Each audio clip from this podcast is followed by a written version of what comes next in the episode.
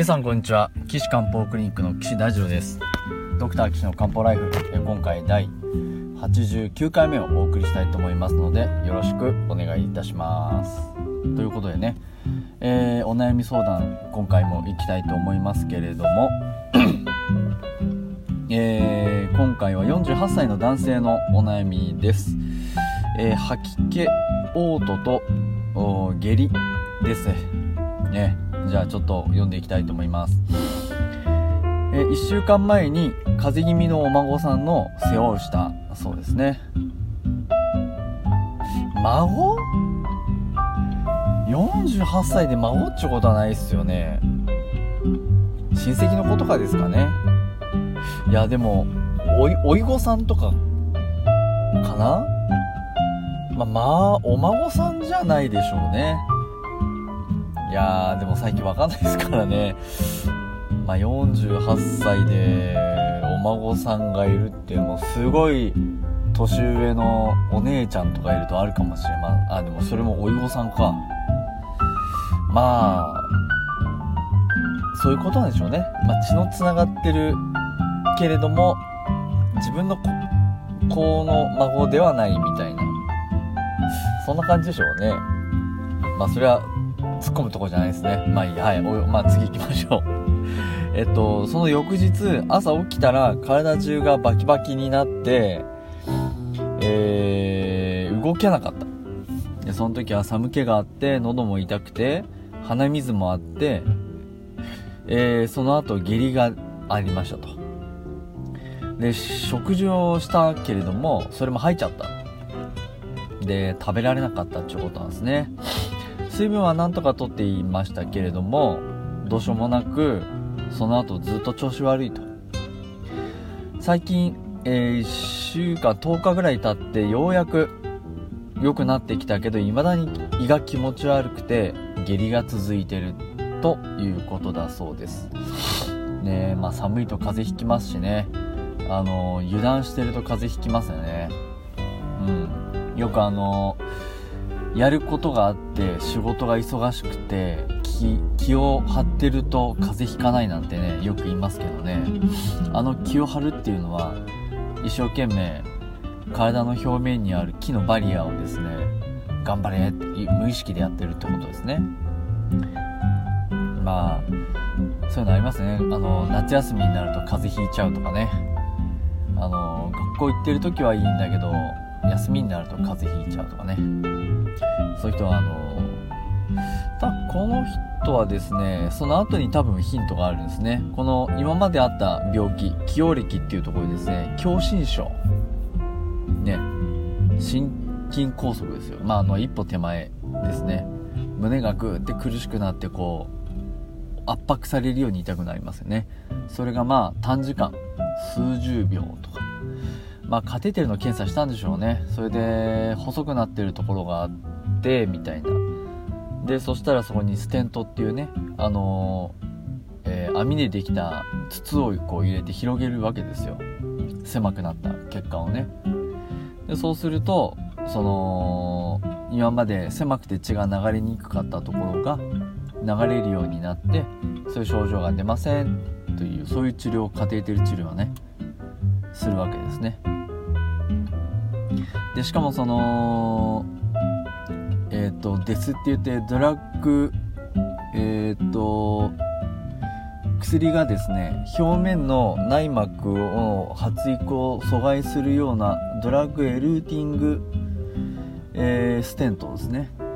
そういう薬が流れ出てくる金属を使ってると最強作率がまあ狭あの低くなるっていうことでねやってますけどあのこの前も話しましたっけね台湾のの、えっと、医療事情をまあ聞いてきたところ普通の、えー、金属でできたステントは保険適用なんですけどそのデスっていう今言った薬が溶け出してきて再狭窄を予防してくれる、えー、ステントは保険外なんですって。だからだ再狭窄が起こりにくいんであればみんな保険適用じゃなくてもそのねデスの方使いたくなりますけどやっぱその辺はねしっかりしてるんですね。誰でもデスが使えるってわけじゃないみたいですよ。台湾はね。まあそれねあの狭心症があってしかも179キロあ違う間違う179センチ83.2キロなんですね。またね身長と体重書いてくれるのは素晴らしいいいことですけどね。ちょっと体重多すぎるわけですよ。まあちょっとお腹の辺とかたっぷりしてるんでしょうね。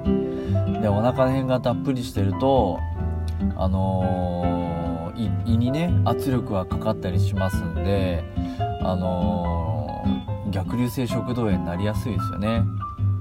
そうするとねこうあの強力のところに逆流性食道炎って書いてあるわけですよ。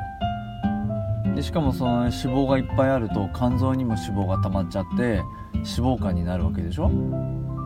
ですよね。そうするとこういう起用歴にも脂肪肝って書いてあるわけですよね。まあ絵に描いたような生活習慣病の方ですね。うん。まあ、これ番組ね自分のこの質問がね取り上げられたっていうことで聞いてくれているようであればですね今すぐダイエットしてください。ね。身長1 7 9センチでねすごいかっこいいです背高くていいですけどね今多分だるまみたいなお腹してると思いますよ。うん。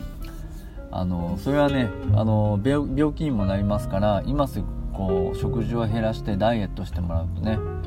でまあ最低でも80キロ切ってもらってですね75キロぐらいになるとですねちょっと根拠は今計算してないんで根拠はないんですけど感覚的に75キロぐらいになるとまあちょっとまともな体になるんじゃないですかね。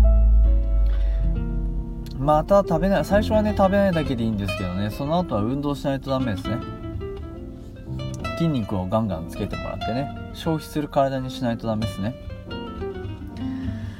で脂肪を消費するためには炭水化物を、まあ、極力減らした方が多分脂肪の燃焼を促進できるんですね。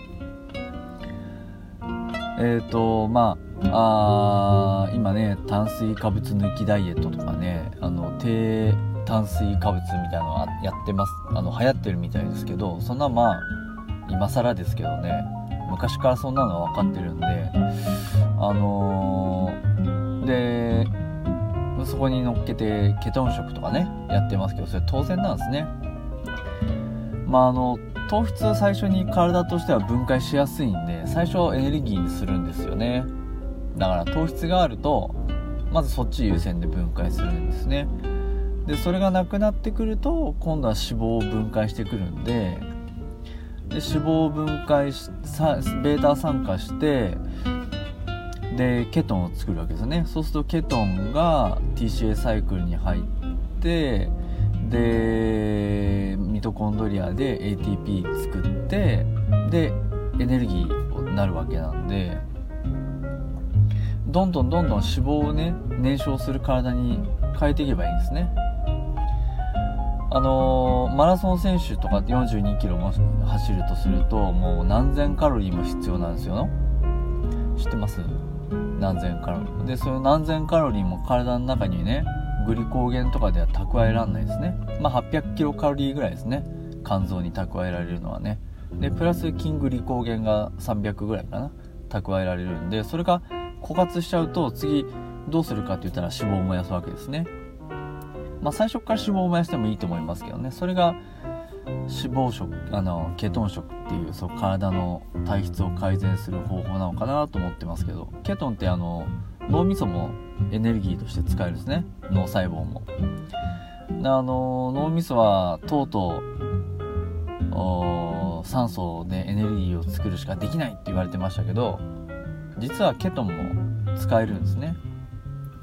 だからよくあの糖質取っちゃダメですよって言うとだって脳はブドウ糖しか使えないって言うじゃないですか。だから甘いの食べる必要があるんですとかって言う人いますけどそこまでして甘いもの食いたいですかね？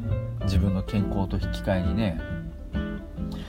まあだからそういう人はもう何なのかな。もうその病気になるなったら諦めるとかねしてもらわないと。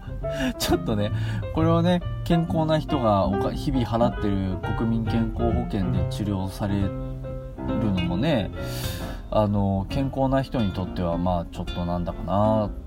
お前ら好きで太って好きで糖尿病になって好きで透析好きでってわけじゃないと思いますけど、まあ、そう旗から見ればですよね。好きでいっぱい食べたせいで透析してんのになんで俺たちの健康保険使ってんだ？今4兆円？みたいな。そういうのもねあったりしますけどね。まあ、この人もねだから脂肪肝もあるし逆流性食道炎あとマロリー・ワイス症候群ですって。あのまあなんかこういう名前が付いたのって国家試験で出やすいんでね。よくあのお医者さん知ってますけど。あの吐いちゃうんですよね。例えば食べ過ぎたり例えば飲み過ぎたりすると何回もゲーゲーゲーゲー吐いてで吐いたことによって食道の粘膜が引っ張られて表面の粘膜が切れる。で切れていっぱい血が出ちゃう。そういう現象です。ね。あのー、やっぱり体格がいいとお腹に圧迫のね圧力がかかってそういうことになりやすいんでしょうね。もしくはそのもうほんと食べてばっかりでまあそうやってゲーゲー吐いちゃうとかね。飲みまくってあのゲーゲー吐いちゃうとかそういうのもあるのかなと思いますけど、うん、ね。アルコール性肝障害で肝硬変にもなってますね。でタバコ20本吸ってますね。うん。まあ、ちょっとね岸漢方クリニックで治療してくださいって来たら僕あのー、場合によるとお断りをするパターンですね。申し訳ないですけどね。うーん。まあ多分治療するための条件として痩せることとあと禁煙ですね。これ両方やるんであればお手伝いできますっていうことで多分やらせてもらえると思いますけども。なかなかあの多分こういう人なイメージですけどあのちょっとお会いしてないんでね分かんないですけども本当にあの例えば会社経営しててすごいワンマンな会社だったりしてね。いやそれがこう理由があってワンマンならいいですけどね。何のあれもなくすごいこう周りを虐げるような経営したりとかね。そういうこと知ってるっぽいようなイメージですよね。でガハガハが言ってガハハハってなっててね。狭心症で A 型タイプってやつですね。性格がね。なのでこういう人ねちょっと苦手っていうとちょっとあれです。語弊がありますけどちょっとあのうまくいかないパターン人間的にですねお付き合いするのが難しい方かな。でもねこれお便り送っていただいてすごいありがたいんですけどまず痩せた方が薬とか飲む前に多分あの体重を80キロ以下までに落とすとだいぶ良くなるんでまずこのね胃が気持ち悪くて下痢が続いて今食べれないっていうんでしたらじゃそれに乗っかってちょっとダイエットをね食べないダイエットをしてもらうと。1日1回ぐらいでいいですご飯食べるの。しかも毎なんかもう毎日大根のおでんとかねそういうカロリーがすっごい低いやつお豆腐とかね。それがいいですよね、うん、まああの煮物作っとくといいですよね。多分鶏と大根の煮物なんか最高ですね。ジンにも入るし。えー、まあ大根できれば生で食べてもいいと思いますけどね。ジアスターゼであの消化をお手伝いしてくれるんでね、うん、まあ漢方薬飲む前の段階ですかね。うん。針やってもねうまく良くならないかもしれないですけどね。はい。まあそんな感じで。まあ、今回48歳男性のね、あのー、体のその吐き気とか下痢のお悩みなんですけど、まあ、まず最初はすいません。痩せましょうっていう話です。はい。でもじゃあもしねこの人漢方薬やるならどうするかなっていうのはもう次回ねお話ししますんでまあそこであのー、詳しくお話ししたいなと思います。よろしくお願いします。まあさっきこの人はねちょっと僕のクリニック来ていただいたらあのまず治療はしないんですけど、まあ、もし治療ご希望の人いらっしゃればですね私の岸漢方クリニックのホームページからあのお問い合わせフォームでねアクセスしていただければと思います、えー、ホームページの URL は高崎漢方人道 .com です。takasaki-kanpo.jimdo.com ですね。えー、皆さんあとはこの番組でね、あのー、取り上げていただきたいそのお悩みとかね、あのー、いただければ幸いでございます。ということで、じゃあ次回はね、中学的にどうやって注射いかっていうことをお話ししたいと思いますので、よろしくお願いお願いします。それでは皆さん、またお会いしましょう。さよなら。